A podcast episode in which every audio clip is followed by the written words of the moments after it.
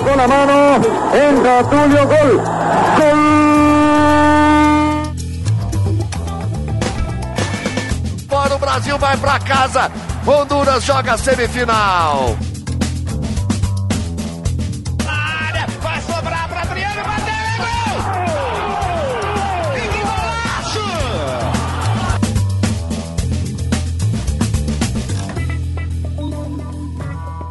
Olá, amigos da Gol, bem-vindo mais um Golaço podcast da Gol.com sobre o mundo do futebol. Eu sou Denis Botana e esse é o nosso segundo episódio da série Aquela Copa América. Antes do início da edição 2019 do torneio, que vai acontecer aqui no Brasil, a partir do dia 14 de junho, a gente lembra de quatro grandes histórias do futebol brasileiro em edições recentes da Copa América.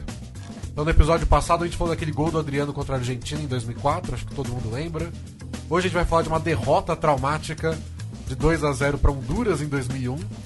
E a gente ainda vai falar depois nos próximos episódios daquela icônica frase do Zagallo que nós vamos ter que, ter que engolir. E vamos fechar a série com o Túlio mandando sua malandragem para cima da Argentina na Copa América de 95. E assina nosso feed não só para ouvir todos esses episódios, mas também para acompanhar outras séries que a gente vai lançar em breve e no futuro. Durante a Copa América e a Copa do Mundo Feminina, por exemplo, a gente vai ter o podcast Duas Copas, que é um programa que vai vir todas as manhãs depois dos jogos da seleção brasileira. Tanto faz se a seleção brasileira na Copa América ou na Copa do Mundo Feminina, no dia seguinte de jogo tem podcast aqui. E hoje eu tô com o Paulo Júnior e a gente conversou também com o Carlos Eduardo Mansur, do jornal o Globo, que acompanhou a seleção brasileira na Copa América de 2001, para discutir essa derrota marcante nas mãos de Honduras. E aí, Paulo, tudo bem? Tudo bem, Denis? Olá para quem está acompanhando aí o podcast Golaço. O nosso programa é estruturado em três blocos, né? Assim como já foi o primeiro episódio. A gente vai começar falando do cenário da competição, é uma Copa América de organização atípica. Depois a gente fala exatamente do jogo que você já citou, da derrota histórica do Brasil diante de Honduras. E a gente termina com uma espécie de redenção contando como essa seleção brasileira vai bater depois campeã do mundo lá na Ásia. Vamos nessa. Gol de Honduras. Tocou pro meio, o Marcos. Gol!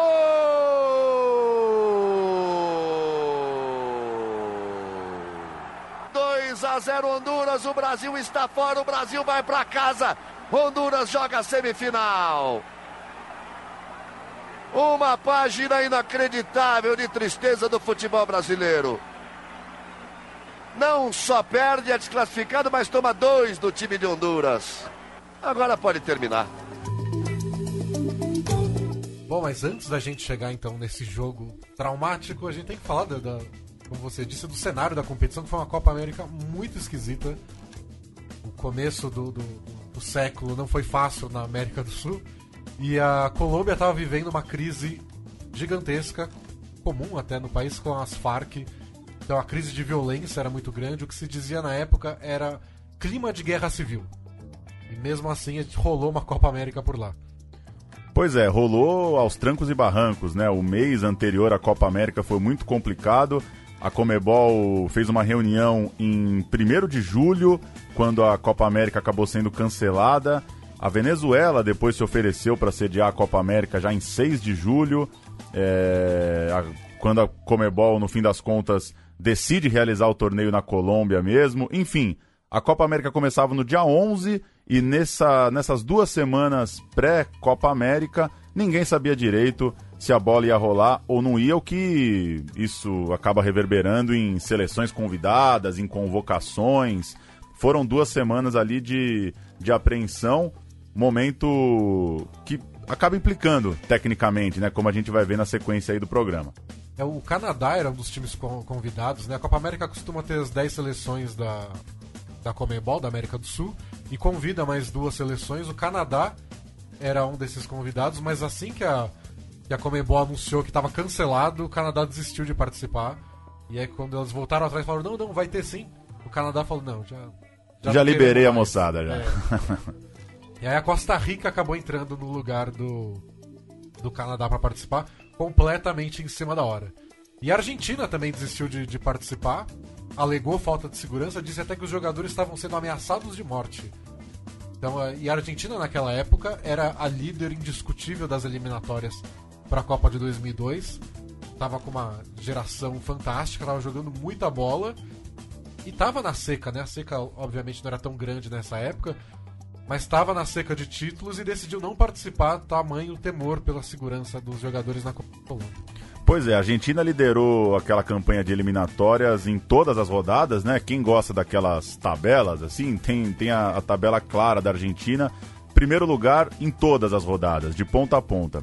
E a Argentina vinha exatamente de uma vitória muito convincente contra a Colômbia pelas eliminatórias, 3 a 0 logo no primeiro tempo, enquanto o Brasil patinava. Então, é, não ter a Argentina era não ter a grande favorita disparada. Lembrando que era uma. Era pela primeira vez o Brasil jogava esse tipo de eliminatória para a Copa, né? De 18 rodadas, de uma. De um... Todo mundo contra todo mundo. Pois é, um formato mais longo. O Brasil, para 94, teve dificuldades, mas era ainda aquele formato de grupos. É, para 98, o Brasil era atual campeão. Então, o Brasil via a Argentina disparar na frente e não ia ter Argentina na Copa América. É pro lugar da Argentina chamaram justamente Honduras. E foi muito em cima da hora que a Argentina desistiu de participar. Tanto que Honduras foi comunicada de última hora, tinha jogador de férias. E eles chegaram no avião da Força Aérea da Colômbia, que foi buscar. Que a Colômbia estava desesperada para fazer o torneio acontecer. E quando eles pousaram na Colômbia, o primeiro jogo já estava rolando. Então, claro que não era o primeiro jogo que eles deveriam estar jogando, mas tipo, o campeonato já tinha começado e Honduras sequer tinha pisado na Colômbia. Tinha jogador de férias, e alguns dos principais jogadores da, da, da, seleção de Honduras, que já não é grande coisa, é, acabaram nem atuando, estavam de férias e decidiram não ir. E um deles, que é o Lagos, acabou sendo barrado de participar porque ele, ele fez um exame antidoping e foi pego com maconha e cocaína, só que o argumento era que tipo, ele estava de férias, ele não sabia que ele ia jogar e ia ter que fazer exame antidoping. Então, esse era o clima da, da, da, competição e da seleção de Honduras, até que foi pega completamente de surpresa. É, e com todo, com todo respeito, apesar quando a gente fala com todo respeito, a gente já não tá com muito respeito, a Honduras chegava com um clima meio de café com leite, né? Convidada às pressas, precisava dar o número de seleções. É, eu, eu não me lembro de nenhuma grande atenção da imprensa brasileira sobre, olha, quem é o time de Honduras, o que, que Honduras pode apresentar. Chegou meio como tapa-buraco, porque a grande a grande notícia, a grande cobertura da época era se, se, se, o campeonato vai sair ou não, né? Então tem esse tem essa lembrança ainda. A tragédia não só é gigantesca em termos futebolísticos, quanto em termos de, de narrativa ali. Honduras chegava num clima meio, olha, ainda bem que vocês toparam. É, e o Brasil acabou. Outra, outra coisa que roubou a atenção aqui pro Brasil é que essa questão da segurança acabou afetando também a convocação do Felipão, que tinha assumido faz pouquíssimo tempo a seleção brasileira, para quem ele ia chamar, porque o Mauro Silva, que era um dos líderes do, do grupo do Felipão, o Felipão chegou e elegeu o Mauro Silva, um veterano, para ser um dos seus líderes, ele não quis ir para a Copa América, ele pediu para não ser convocado. E o argumento dele foi, tipo, Abre aspas para a entrevista que ele deu na época. Há uma semana não tinha condições de a Copa América ser realizada. O que mudou para acontecer agora? O que mudou do dia 1 onde a Comembol falou que era impossível, pro dia 6, onde falou que ia ter sem problema? Quem me responde essa pergunta? E ninguém respondeu. O Mauro Silva pediu para não ser chamado e acabou não voltando mais para a seleção. Pois é, é uma coisa curiosa, né? Porque foi meio no aeroporto já, meio com o time embarcando e, e pegou jornalistas e comissão técnica ali de surpresa. É, a gente vai ouvir o Mansur. Ele fala um pouco dessa de como a crise afetou essa preparação, dessa saída de última hora do Mauro Silva. E ele cita inclusive uma, uma possível solidariedade do Mauro em relação ao Romário. Aí na volta a gente fala um pouquinho do Romário. Sem dúvida que, o, que o, a questão da violência na Colômbia ela teve sim um impacto na preparação do Brasil por alguns aspectos. Primeiro, que o torneio chegou a ser adiado. É, e com isso o, o Filipão fez duas convocações. A segunda entram alguns jogadores que não estavam na lista é, original. Na verdade, entram dois jogadores. Curiosamente, o Denilson, que, que teve, teria uma Copa América muito importante para ele, inclusive como projeção para ir à Copa, e o Mauro Silva, que termina sendo o protagonista de uma, de uma controvérsia. Né? É, ele, em tese, estava machucado, talvez não jogasse os primeiros jogos, mesmo assim é convocado, o Filipão aposta nele, aposta por uma questão de experiência, de liderança, e ele termina por pedir dispensa, alegando. É, dizendo que não era medo, mas dizendo não concordar com a, a forma como os organizadores tinham conduzido é, a insistência de realizar o torneio no, no, no, num país com tantos problemas. O fato é que é, a partir daí surge uma, uma, uma, uma controvérsia no seguinte sentido.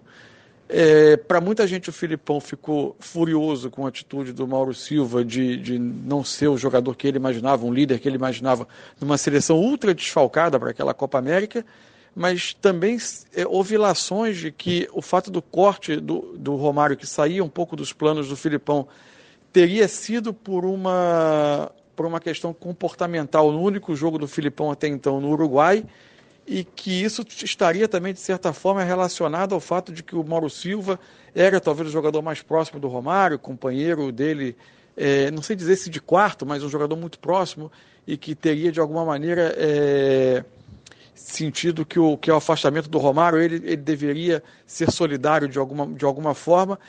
Isso, isso passou a acompanhar essa, essa, essa questão da ausência do Mauro Silva e da ausência do Romário até o final.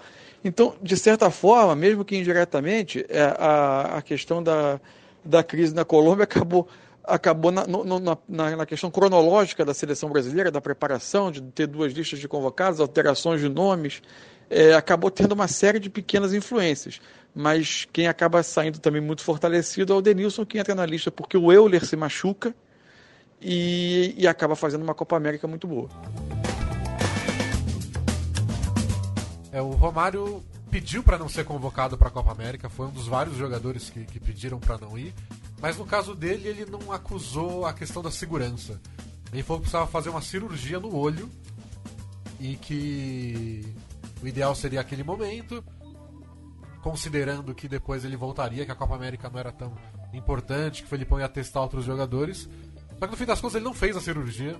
Logo depois ele embarcou para uma viagem para o México com o Vasco, que é onde ele jogava na época, para fazer uma série de amistosos. E aí o Felipão ficou bem ofendido na época, embora a imprensa da época dizia que o problema já era antigo e era outro.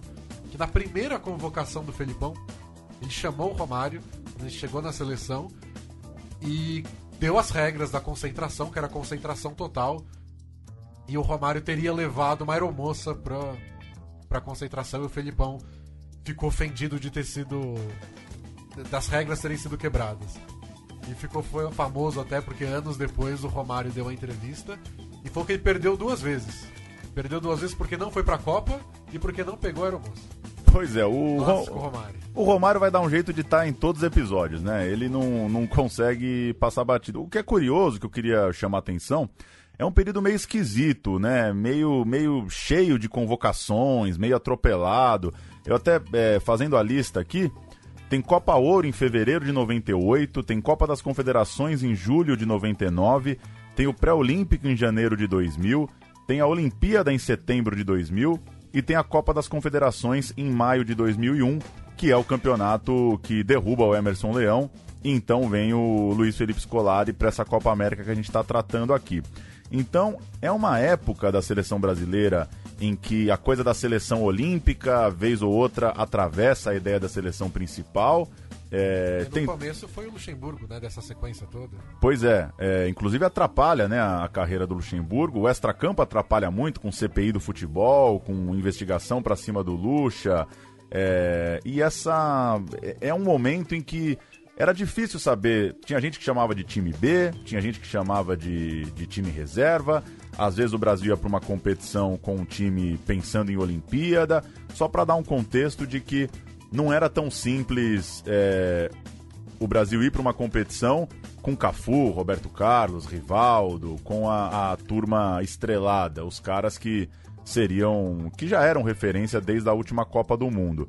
E uma outra coisa curiosa que eu queria destacar, Denis, é que é, uma, é um momento que eu acho que inaugura uma, uma relação um pouco tumultuada entre torcida brasileira e seleção brasileira, porque é, os craques estão jogando lá fora, é, o Brasil está numa fase técnica interessante, relevante.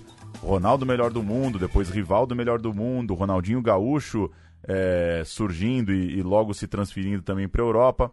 Ao mesmo tempo que a torcida não tem muita paciência é, de bancar esses caras, né? Vale lembrar que em 2000 é, a gente teve aquele famoso jogo das bandeiras do Brasil arremessadas contra o gramado aqui no estádio do Morumbi.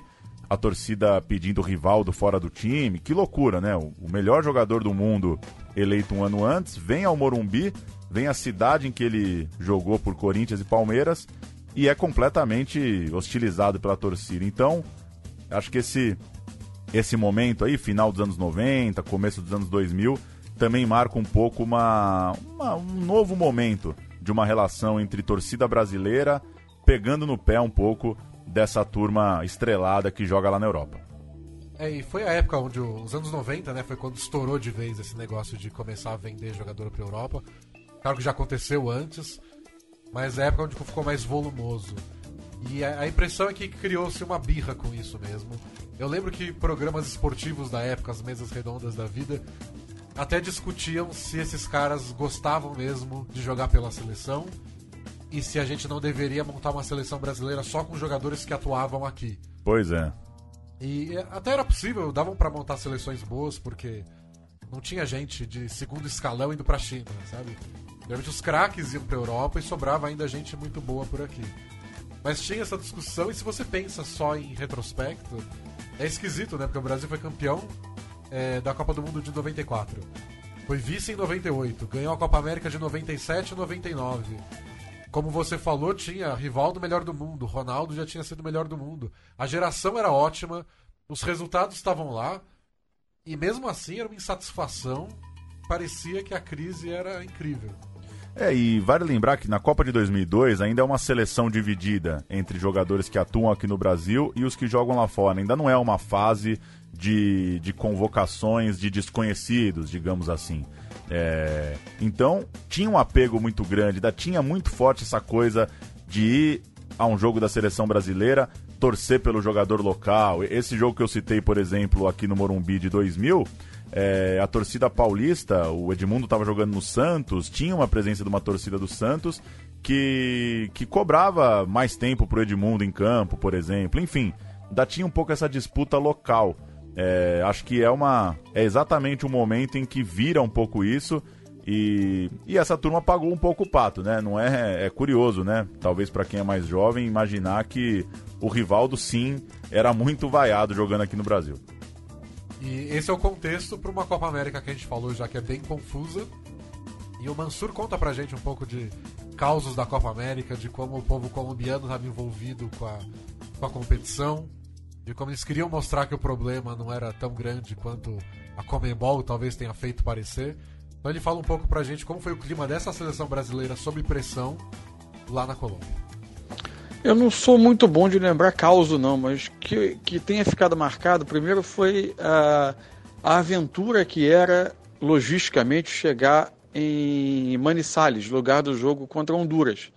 É, quando se soube que o Brasil é, jogaria, jogaria lá a quarta de final, é, se percebeu que havia duas maneiras. Uma era um voo para Pereira e depois um ônibus de lá para Manizales, ou então ir direto de Cali para Manizales de ônibus e acabou que houve um, um, um ônibus foi fretado para a imprensa e a viagem era longa, de cerca de cinco horas, é, por uma muito trecho sinuoso de serra, um tanto perigoso, era uma era uma, uma, uma viagem meio tensa e depois da derrota, né, necessidade de trabalhar, de produzir material é, diante do fiasco, diante do, do, do fracasso da seleção, ninguém lembrou que, que precisava jantar, que tinha, ninguém lembrou da fome, né?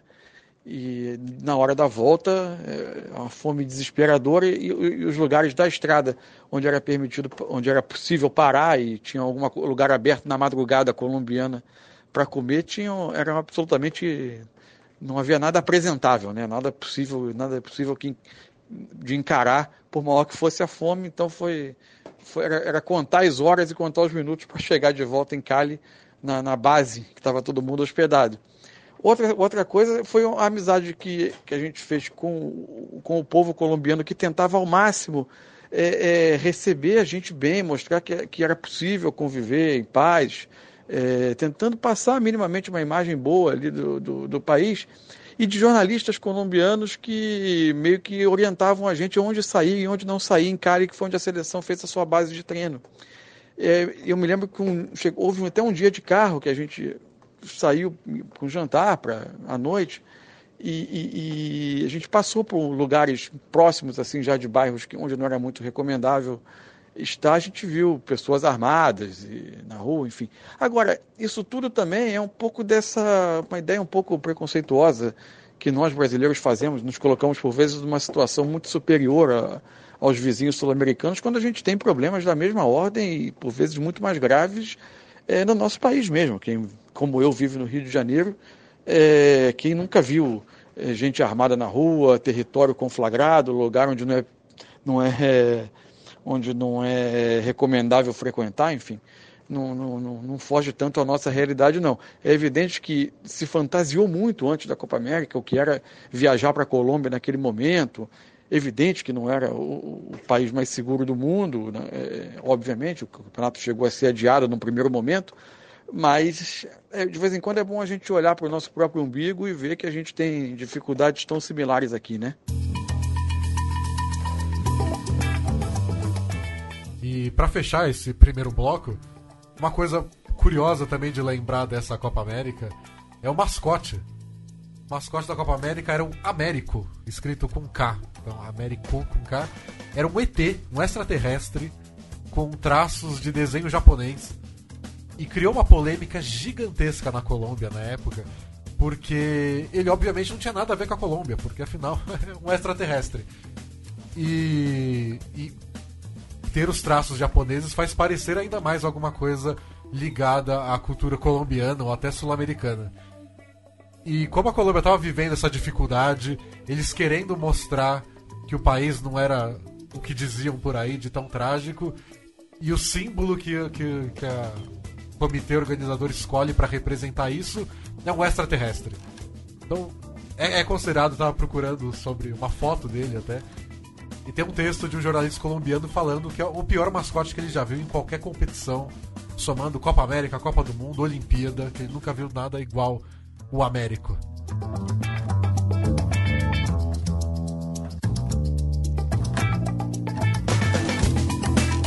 agora vamos para o nosso segundo bloco, que a gente tem que falar do que aconteceu na Colômbia, que foi a derrota do Brasil para Honduras 2 a 0 considerada uma das derrotas mais traumáticas do futebol brasileiro.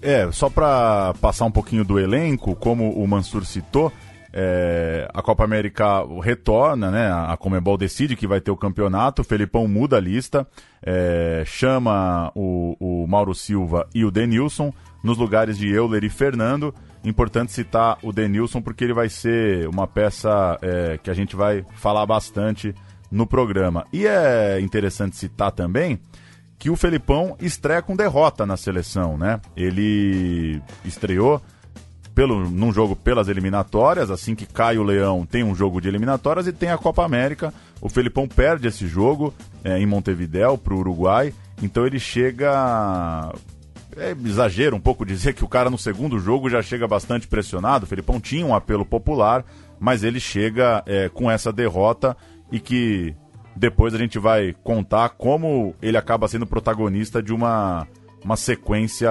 importante de derrotas do Brasil que não era muito comum para a seleção brasileira. É, o, dá para dizer que o Felipão chega sob pressão?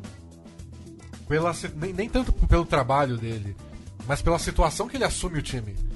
Então ele chega como um salvador da pátria, do tipo: a gente não tem tempo de adaptação.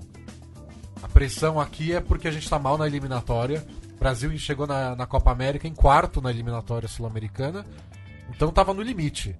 Não podia mais ficar vacilando, senão corria o risco de ficar fora da Copa do Mundo. Era uma discussão muito grande na época se isso poderia acontecer de verdade, se dava tempo ou não de se recuperar.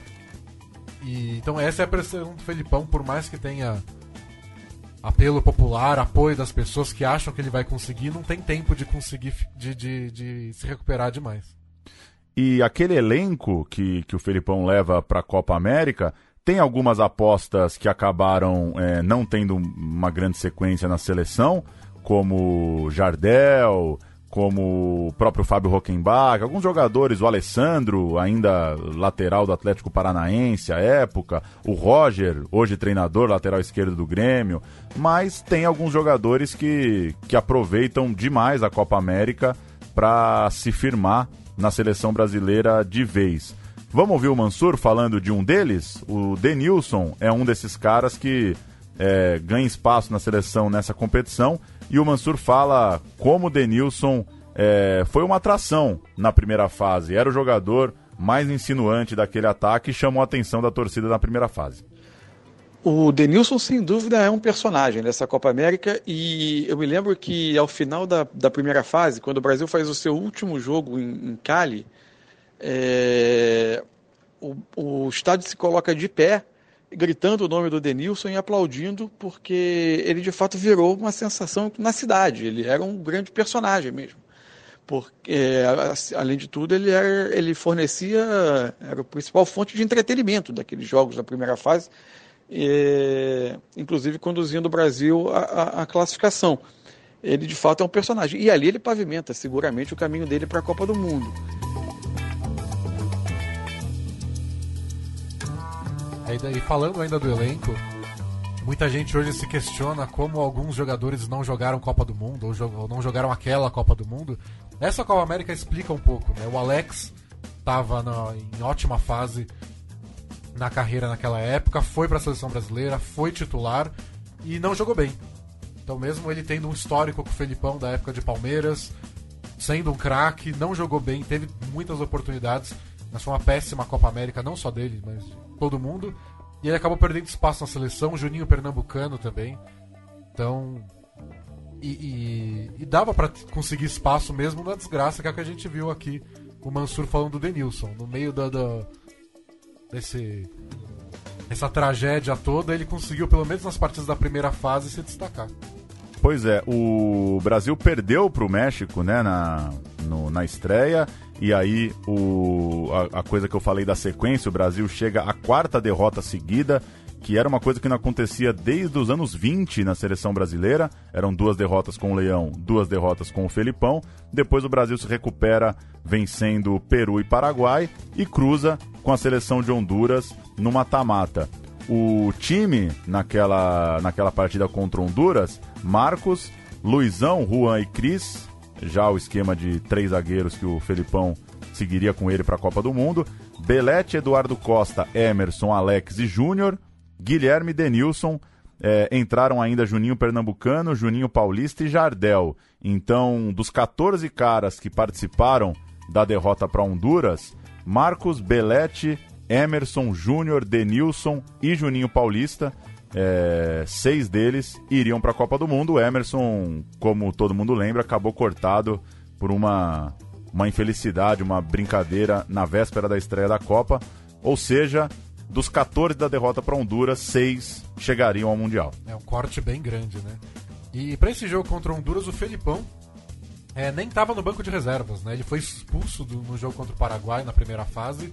Teve que comandar o Brasil lá da arquibancada usando um radinho e virou notícia na época, até porque o Murtosa, o famoso assistente do Felipão, também foi expulso e não poderia ir para o banco, mas ele conseguiu ir. Ele ficou sentadinho lá no banco de agasalho, não se levantou. O Antônio Lopes comandou o Brasil nesse jogo. E é, é curioso porque eu não sei porque o Murtosa estava lá embaixo. Já que era para ficar escondido com medo que alguém visse ele. Mas é, esse era o clima. O Felipão ele até disse depois que fez falta, ele acha que fez diferença ele não ter conseguido ficar lá embaixo porque ele tinha sido expulso no jogo anterior. É, de fato é uma seleção que não funcionou, né? Revendo as matérias, a, a matéria da TV Globo, por exemplo, para estreia Brasil e México, é uma matéria é, completamente. É, que pega um aspecto completamente negativo do, do ponto técnico ali do time. É uma matéria pautada nos passes errados, no Marcos encaixando uma bola e não tendo com quem sair jogando num passe errado do Denilson no campo de defesa, que, que a reportagem ali julga como irresponsável, enfim. É um time que não vingou, apesar de ter bons valores, você citou aí o Alex, Juninho Pernambucano é outro que, que não chegaria na Copa. É, o Giovani foi convocado, atacante, o Everton, atacante, foi convocado. Não é exatamente um problema de, de peças, né? É, mas é um time que, que não funcionou. Só para completar a coisa do elenco, eu citei os que participaram. Dois caras que estavam no banco foram à Copa do Mundo. Dida era o, era o reserva do Marcos e o Rock Júnior, né? O Rock Júnior viraria titular na Copa do ano seguinte, ganhando aí uma disputa com, com o próprio Juan, né? Que, que depois se tornaria um zagueiro muito mais é, absoluto na seleção do que era na época. E o jogo em si foi bem feio. Eu revi bastante desse jogo agora antes de fazer o podcast. Não foi nada bonito. Primeiro tempo basicamente não aconteceu nada. Foi um desastre para os dois lados, embora para Honduras não aconteceu nada, que não era um desastre. Mas aí o Felipão volta para o segundo tempo já com os dois Juninhos em campo, tentando dar uma reviravolta. E o Brasil dá uma pressãozinha nos primeiros minutos do segundo tempo, mas sem criar aquela chance de gol. E aí, eventualmente, Honduras consegue marcar um gol, faz 1 a 0 uma bola que bate na trave, depois bate imediatamente no pé do Belete e entra como gol contra. E aí depois Honduras faz o segundo gol, que é anulado porque o Bandeirinha falou que a bola saiu na hora do cruzamento e não saiu. Então Honduras já deveria ter feito 2 a 0 e não conseguiu. E aí já nos acréscimos aos 49 do segundo tempo, Honduras faz o segundo gol num contra-ataque. O Brasil estava com 10 jogadores já no campo de ataque dando pressão. E aí Honduras faz o segundo gol e vence a partida. E basicamente o Brasil, mesmo nesse momento de pressão, não tem aquela chance clara. A melhor é um chute do próprio Belete, que quase conseguiu se redimir, mas que o goleiro defendeu. Vamos ouvir os jogadores para a gente entrar um pouco na, na, repercussão. É um jogo que rendeu demais, né? Em termos de, de repercussão, foi tratado por muita gente como a maior derrota da história da seleção, a maior vergonha da história da seleção. É, vamos ouvir Cris, Denilson e Guilherme, três jogadores da seleção, e o Mauro Naves na TV Globo, que é quem está ali na reportagem de campo pós-jogo, para mostrar um pouquinho como é que o elenco reagiu àquela derrota. Fizemos um bom jogo, mas não conseguimos é, a vitória. Então a derrota é, não esconde nada. Tem que dar méritos à equipe de Honduras, que foi superior ao Brasil. A maioria do, a maioria do jogo. Agora é continuar o trabalho, mas que essa derrota vai doer muito, vai, isso com certeza. Vai sair daqui vai ser triste. Foi talvez o maior vexame do futebol brasileiro. E de quem é a culpa? Segundo o técnico Luiz Felipe, com certeza não é deste grupo de jogadores. Então, é, esse era o clima da época. Tipo, maior derrota de todos, maior vexame. O Jornal do Brasil, no dia seguinte, tinha uma chamada com a maior de todas as vergonhas. Então foi bem constrangedor na época o jeito que a gente encarou. A gente gravando isso em 2019 até é curioso porque a gente pensa em coisas piores, mas na época isso foi tratado de uma maneira horripilante, como nada pior poderia ter acontecido com o futebol brasileiro. Pois é, eu fazendo aqui minha, minha retrospectiva para a infância, é, eu fico um pouco dividido, viu, Denis? Por um lado, concordo, lembro que eu fiquei muito chocado com, com a derrota, eu não me conformava que o Brasil não conseguia pressionar o time de Honduras. É, e, e, achava que o time até tinha se acertado um pouquinho. A gente falou do Denilson fazendo uma reta final de primeira fase boa, o Denilson vira titular para o mata-mata.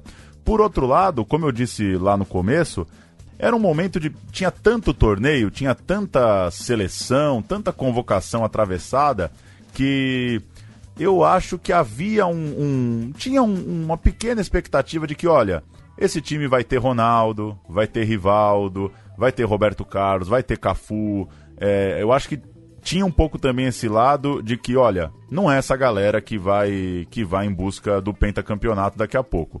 É, claro que não era tão simples, alguns deles lesionados, é, é, não é que já se projetava, até porque uma suposta seleção ideal não estava arrebentando nas eliminatórias também. Mas eu, eu acho que é uma, era uma sensação um pouco dividida, é, pelo que eu me lembro assim da reação aqui com a família, com os amigos vendo no Brasil. Um vexame gigantesco, ao mesmo, ao mesmo tempo uma sensação de que, olha, é, tem gente melhor para jogar daqui a pouco. Eu acho que parte do desespero na época era porque teve criou-se muita expectativa com o Luxemburgo na, na, como técnico da seleção, porque ele era o técnico do momento, ele era o técnico moderno, e não deu em nada. A seleção não brilhou com o Luxemburgo. E aí chegou a resposta para ele, que era o Leão, então era um cara mais duro, para jogar mais como um clube mesmo. Não deu em nada. E aí chegou o Felipão, que também era um cara para resolver.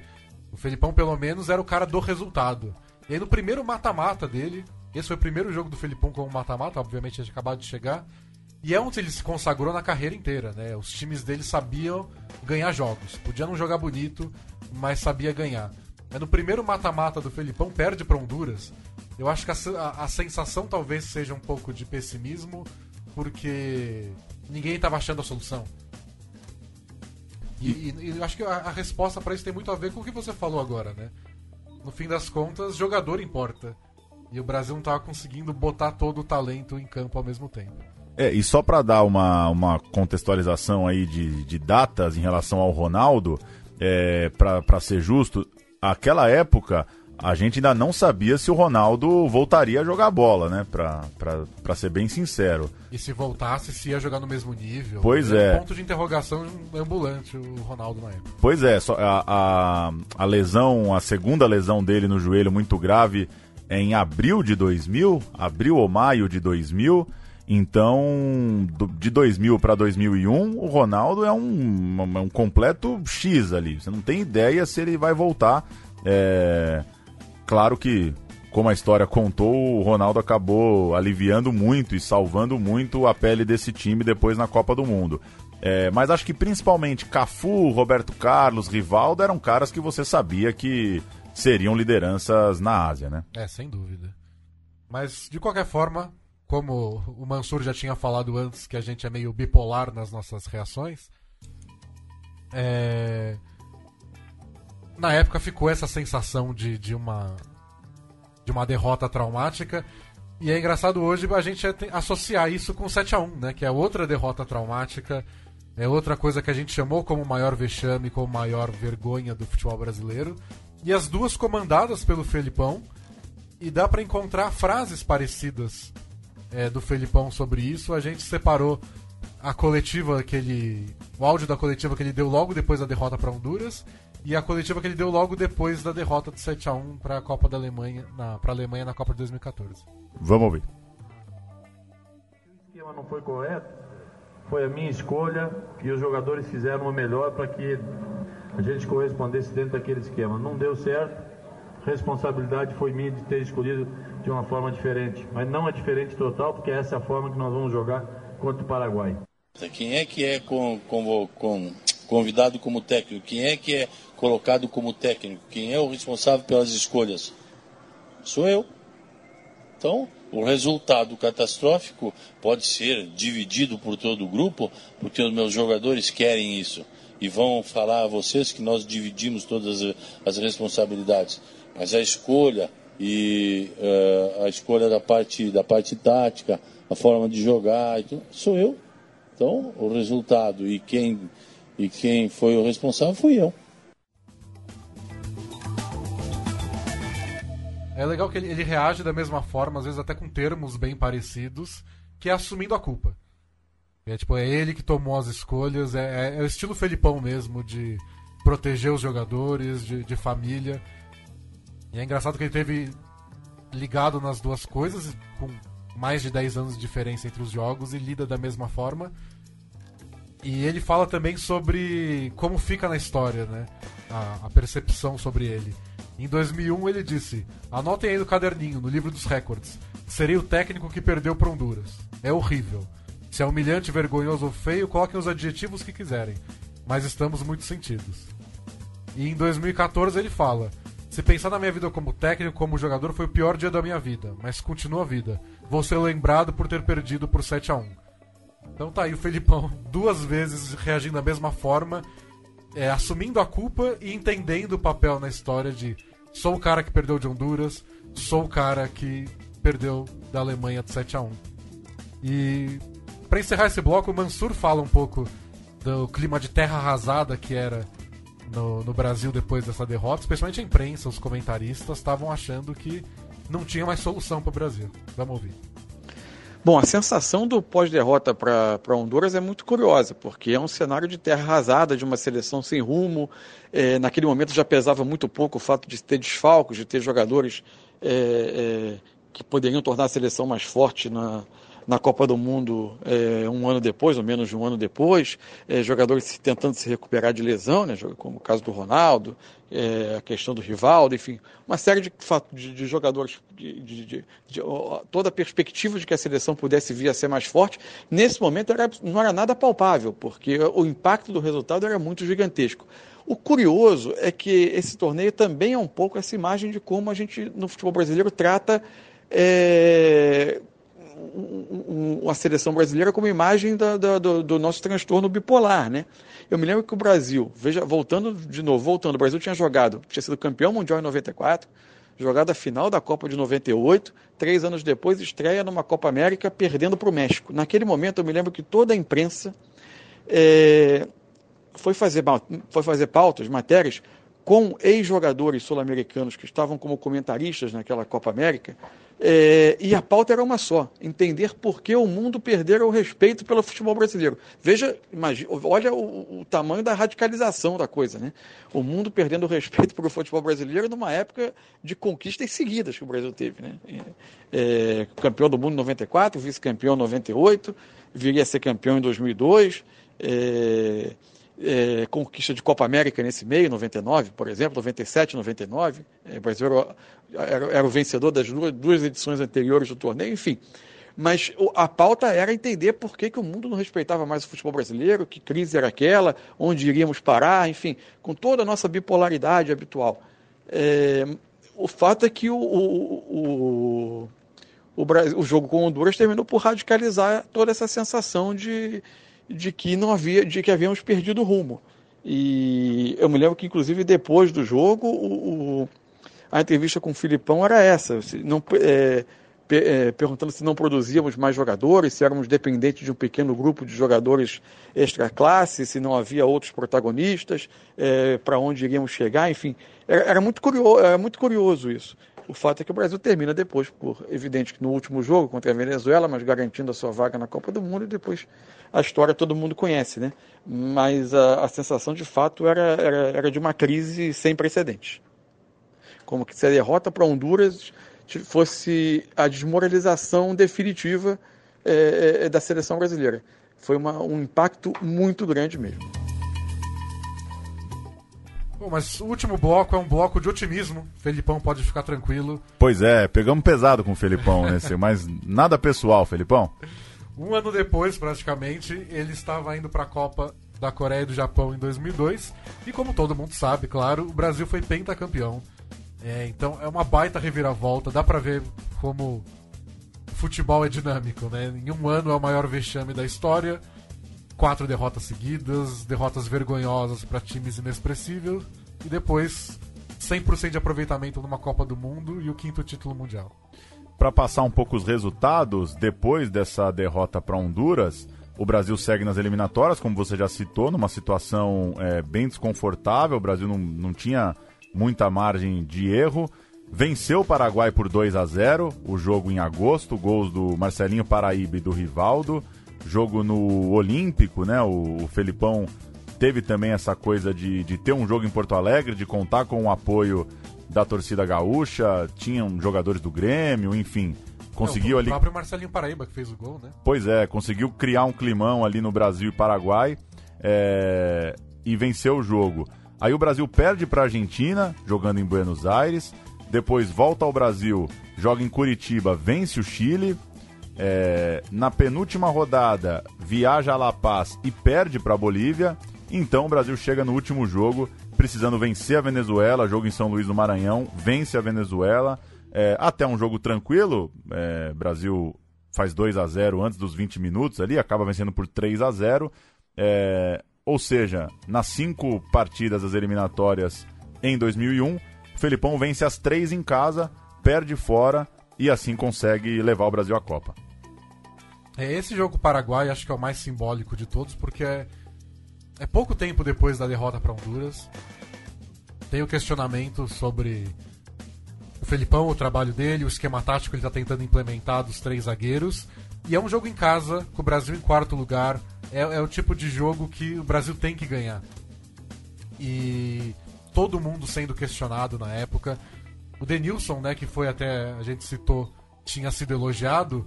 Depois que perdeu para Honduras, voltaram a criticar o Denilson, falando que ele tinha feito o que fez na primeira fase, porque era um monte de time B. Nem, nem, nem o Paraguai levou o time completo para aquela Copa América.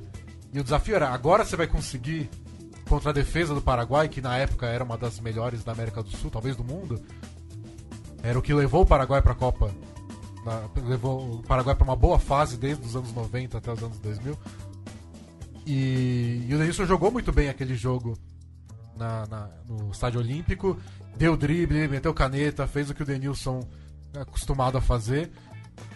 Teve o gol do Marcelinho Paraíba e teve o Felipão jogando com três zagueiros. Ele falou que ia manter o esquema tático, que foi muito questionado na época, porque o Brasil nunca jogou assim. Perdeu os primeiros jogos jogando assim, mas ele insistiu. E depois da derrota para Honduras, ele falou: vou manter o esquema. E 80 ou 90% dos jogadores convocados para a Copa América serão mantidos. E ele cumpriu essas promessas. Depois acabou mudando o elenco a cada convocação. Mas ele insistiu no plano dele e deu resultado no começo aos trancos e barrancos, como a gente viu nessa na, na lista que você fez. Teve derrota para Bolívia em La Paz, é, derrota para Argentina em Buenos Aires, mas ganhou. E esse jogo com a Venezuela é o sonho, né? Se você precisa chegar na última rodada de uma eliminatória precisando ganhar, o que você quer é jogar em casa contra a Venezuela. Então o Brasil teve essa sorte também. É, e em 2013, o Felipão falou sobre aquela época, né? É, lembrou ali da, do vexame contra Honduras e dessa sequência que ele teve. Abrindo aspas aqui para o Felipão numa entrevista à Folha em 2013. Doze anos depois, é, o treinador relembrou nessa sexta o fracasso e disse que foi ótimo que aconteceu. Agora sim, a fala do Felipão. A partir dali, tomei uma série de medidas. Às vezes, tem derrota que te abre os olhos para muitas coisas. Aquela me abriu para uma série de situações, ensinamentos de que alguns atletas tinham sido mal escolhidos, o esquema também não era bom, uma série de detalhes. É, no fim das contas é uma, é uma resposta um pouco é, genérica, né? Ele não entra em detalhes de quem seriam os jogadores, de, de quais que, seriam esses erros. O, o... Quais seriam os erros, porque no fim das contas segue mais ou menos o mesmo jeitão, né? Pelo menos a coisa dos três zagueiros ele mantém, né? É, na época ele disse. Na época ele não falou nada disso, de que ele reconheceu vários erros. Na época ele só bancou os jogadores e o esquema. E em geral o esquema continuou o mesmo. Eu acho que o segredo dessas aspas está numa série de detalhes. Porque é. a base ele manteve. O esquema tático, ele foi trocando nomes e talvez alguns detalhes que ele tenha percebido que não ia dar tão certo, estilo de jogadores. Mas ele teve a insistência. Mas é legal ele reconhecer anos depois que aquilo abriu os olhos. Porque realmente foi um tapa na cara, assim. Poxa, alguma coisa você vai ter que fazer, não é só chegar e ganhar. E tem outra frase é, curiosa do Felipão à época, que em 2001, quando ele foi questionado, ah, que a seleção não, não joga mais como antigamente, não tem o brilho das seleções, é, por exemplo, da seleção campeã do mundo em 58, da seleção bicampeã em 62, e ele disse a, a famosa frase do Felipão, mas isso era no tempo em que se amarrava cachorro com linguiça. É... Deu uma polêmica na época isso. Que ficou muito marcada, né? De que é essa coisa que, que a gente continua carregando até hoje, né? Dificuldade de comparar os tempos, um certo romantismo em relação àquela época e, e talvez também uma certa uma certa forma de, de, de treinadores contemporâneos de marcar posição também. É, acho que foi mais ou menos. Passa por essas duas coisas do Felipão: querer quebrar um certo encantamento de um futebol do passado e também marcar posição, mostrar que o futebol que ele acredita também tem valor, também vale a pena. É, na época depois teve. Mas foi anos depois. Relembraram essa frase dele, pediram para ele explicar. E o que ele disse, não sei se dá para acreditar 100%, mas que ele quis elogiar o passado do Brasil. Ele falou que naquela época era muita opção para escolher a seleção. Ah, é. Tinha muito craque. E que agora a fase não era tão boa, então não, não tinha não tinha sobras para você ficar escolhendo tanto craque. Mas uh, não, não, pareceu isso na época, não tô tão convencido. A, a impressão que muitos ex-jogadores tiveram no momento foi só quem tava falando. ó, tipo, antes era fácil, agora é difícil. E é por isso que eu tô perdendo. Deu uma grande polêmica numa época que ele não precisava de mais polêmicas. Mas acho que é meio da história do Felipão, né? A, a gente tá otimista com o Felipão, dá errado. Mas isso parece uma coisa da história do Felipão mesmo, né? Sempre que a gente tá muito otimista, achando que vai dar tudo certo, que é perfeito, as coisas não funcionam do jeito que a gente queria. Que foi meio esse jogo com Honduras. E a gente começa a ficar pessimista, começa a duvidar. Não sei se tem a ver com a motivação que ele tira disso e tira dos jogadores, mas aí ele, ele faz o melhor dele. Então quando ele é meio zebra, é quando o Felipão brilha mais. Então talvez essa derrota e criar polêmicas tenha sido bom pro Brasil dar a reviravolta. E depois desses, desses, jogos todos, fechou o ano né, com o Brasil ganhando da Venezuela. E em 2002 o Brasil só fez uma série de amistosos ao longo do ano antes de para a Copa do Mundo. E não dava para tirar tanta coisa desses amistosos, porque em 2002 o Brasil enfrentou Bolívia, ganhou de 6 a 0, Arábia Saudita de 1 a 0, Islândia de 6 a 1, Iugoslávia de 1 a 0, aí empatou com Portugal 1 a 1, e aí já imediatamente antes da Copa ganhou de 3 a 1 da seleção da Catalunha e goleou de 4 a 0 a Malásia. Então são bons resultados, boas vitórias, só um empate contra Portugal, que era um timaço na época, mas adversários tão fracos que a gente não conseguia botar tanta fé que isso ia se traduzir em vitórias na Copa do Mundo. Mas se você pega a escalação desses times, aí você vê aos poucos o retorno dos principais nomes, o Ronaldo voltando para a seleção, e aí você já começa a ver o desenho que a gente agora lembra da Copa de 2002. Pois é, é... Duas, acho que duas coisas desses amistosos, né? Um, é, é, é, o momento em que o Felipão encontra opções, né? Anderson Polga, Kleberson, Gilberto Silva, o próprio Kaká, à medida que, que fica claro que ele não vai levar o Djalminha para a Copa por um ato de indisciplina. É, então, são amistosos que essa turma que jogava no Brasil aproveitou muito bem, conseguiu se firmar. Você bota um Gilberto Silva e um Kleberson para pegar a Islândia em Cuiabá, pô, os caras estavam voando nos clubes e, e arrebentaram com o jogo. E a expectativa em relação ao Ronaldo, né? Ronaldo titular contra a Yugoslávia e Ronaldo titular contra Portugal. É, lembro, lembro muito bem disso, das pessoas na escola, numa expectativa tremenda para ver para ver se o Ronaldo ia aguentar o jogo mesmo, né? A gente tava numa expectativa de, de entender se ali, em abril, é, março para abril, se o Ronaldo teria condições de chegar até a Copa do Mundo. É, no, no jogo contra Portugal, a dupla é Ronaldo e Rivaldo. O time joga com Ronaldinho Gaúcho, Ronaldo e Rivaldo. Então acho que é um jogo que, apesar do 1 a 1 jogo lá em Lisboa, é... deu para sacar que, olha, Ronaldinho, Rivaldo e Ronaldo deve dar. É, ainda não tinha uma garantia física que esse ataque ia rolar, mas é, acho que o Felipão é, conseguiu nesses amistosos, essas conseguiu ir bem nesses dois objetivos. Dar uma chance para uma, uma galera mais fresca jogando aqui no Brasil e colocar o Ronaldo e o Rivaldo para se bater, mesmo sem as melhores condições físicas, testá-los em campo. Acho que se dá pra, pra gente, já que a gente bateu tanto no Felipão, elogiar um pouco, ele conseguiu fazer os dois desafios dele, né? O primeiro desafio era o imediato, que era classificar o Brasil para a Copa nesses jogos imediatamente depois da, da Copa América. E era um problema que você tinha que resolver naquele momento. Não tinha como esperar alguém se recuperar, alguém voltar de lesão, etc. Ele tinha que achar a solução que funcionasse naquele jogo. E foi o Marcelinho Paraíba naquele jogo contra o Paraguai. Foi o Luizão e Edilson jogando junto no jogo contra a Venezuela. Ele conseguiu encontrar essas coisas. E depois, no ano seguinte, com esses seis meses de preparação para a Copa, aí ele percebeu que, tipo, ó, esse, esse grupo conseguiu me classificar, mas não é exatamente ele que vai ganhar a Copa do Mundo. E aí ele conseguiu fazer essa adaptação de um time que tirou o Brasil do buraco para um time que levou o Brasil ao topo. E logo que alguns foram premiados nesse caminho, né?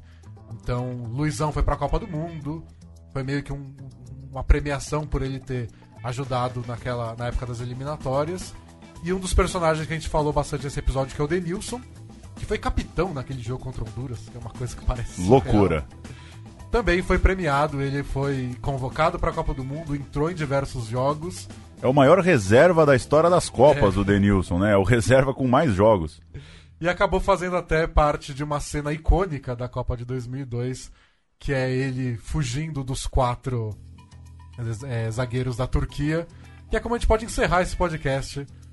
Como um momento de redenção de alguém que estava no 2 a 0 para Honduras e que estava depois um ano é, um ano depois disso ganhando a Copa do Mundo no, no Japão e na Coreia. Vai Denilson, agora é hora de driblar Denilson, agora é hora Denilson, pra dentro, pra cima deles, quatro em cima dele, quatro em cima dele, Denilson prende a bola, quatro em cima dele. Uma cena diferente na Copa do Mundo, um batalhão pra cima do Denilson.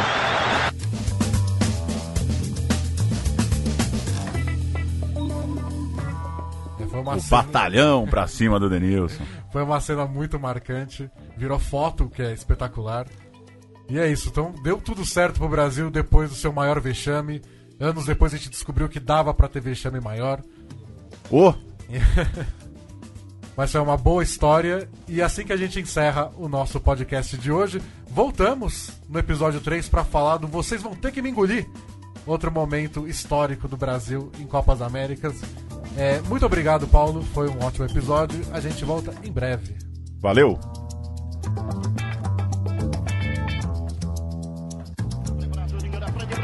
Edilson vai aparecer na cara do gol. Brigou pela parte de bola, sobrou Luizão. Pintou, arrumou, bateu! Gol